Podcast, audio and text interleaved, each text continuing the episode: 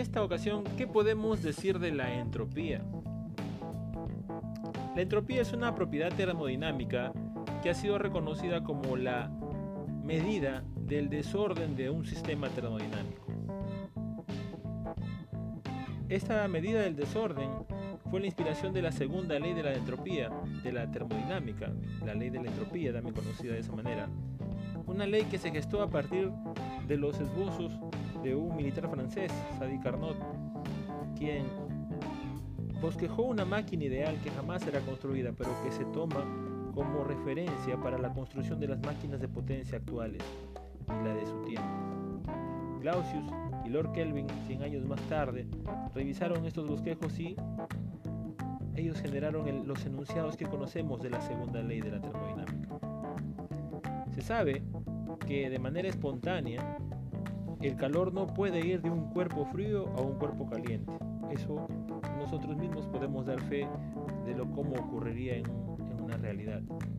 Esta espontaneidad es importante tomarla en consideración, porque eso va a ser la inspiración de muchos elementos en los sistemas no solo energéticos, sino económicos, ambientales y también bioquímicos. Por otro lado, el, otro enunciado de la segunda ley establece que no se puede generar trabajo mecánico a partir de una fuente energética de calor. Imaginémonos que tratemos de calentar un motor de un automóvil por, el medio que sea. Y sabemos que el calor se transmite por variación de temperatura, o sea, tratemos de calentar un motor de un automóvil y solo por el hecho de calentar este motor, el motor no va a arrancar. El motor no va a funcionar. Entonces, es así como se podría decir eh, imposible es que el calor pueda transformarse efectivamente en trabajo. Pero al contrario de esto, si yo suministro un trabajo termodinámico a un sistema, es muy probable y es muy posible que todo este trabajo se pueda convertir en calor despedido. Se entiende entonces que el calor que sale de un sistema es un calor que es negativo, que no se usa, que se pierde, es una energía de pérdida. Y esa es la que nosotros queremos evitar perder. En ese afán se ha llegado a establecer cómo sería un sistema adiabático, un sistema en el cual de calor sea cero. Se generaron los, aislantes térmicos para poder evitar esas pérdidas de calor y guardar toda esa energía para poderla utilizar eficientemente.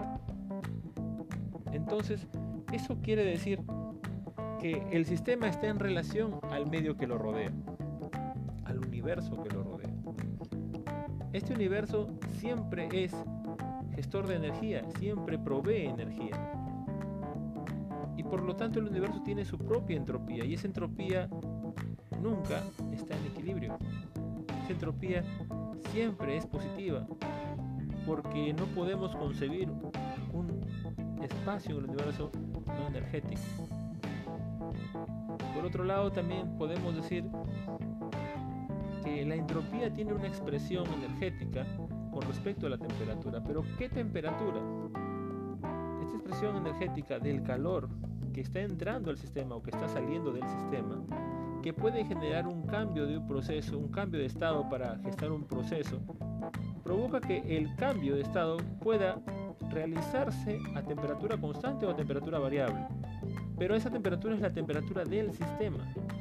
Habría que tomar en cuenta que el universo sobre el cual se está haciendo la actuación de ese sistema puede estar a una temperatura más alta o una temperatura más baja que el sistema. Si el universo que rodea al sistema está a una temperatura más alta, calentará al sistema.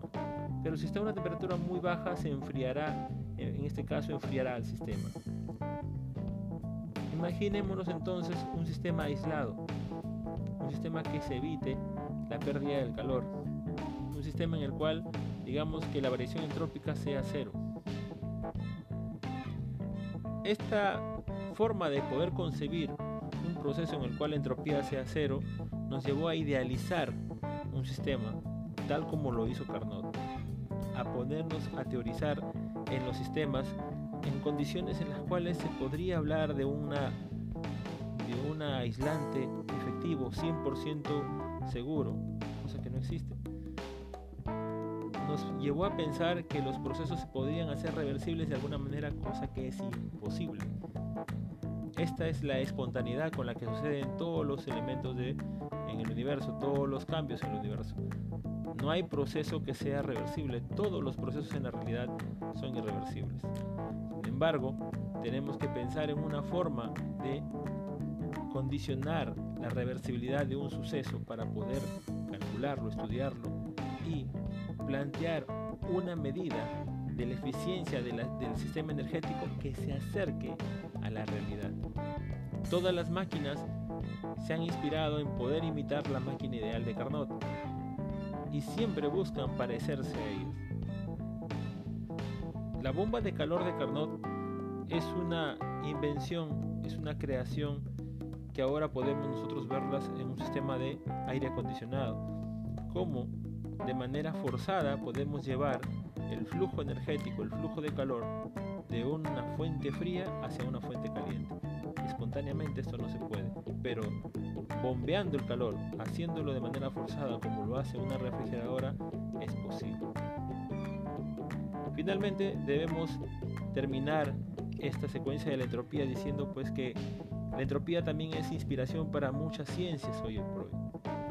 La entropía no solo se mide, no solo mide la, el desorden del sistema, actualmente se considera como una medida probabilística de la probabilidad con la que sucede el consumo energético en un sistema. ¿Cuáles son las probabilidades o las posibilidades de, ese cambio energético que haga posible la variación del sistema? La segunda ley de la termodinámica le puso filtros a la primera ley. Las transformaciones energéticas existen en el universo, pero bajo ciertos requisitos o lineamientos que la segunda ley sabe poner en, no puede ir el calor a convertirse todo en trabajo, eso es imposible en un sistema eh, en un sistema real, en un sistema termodinámico. La segunda ley es una ley muy importante, la más antigua de todas. Eh, sin embargo, con ella no nace la ciencia de la termodinámica, pero son los primeros cimientos de un estudio sobre la conciencia del valor de la energía. Muchas gracias.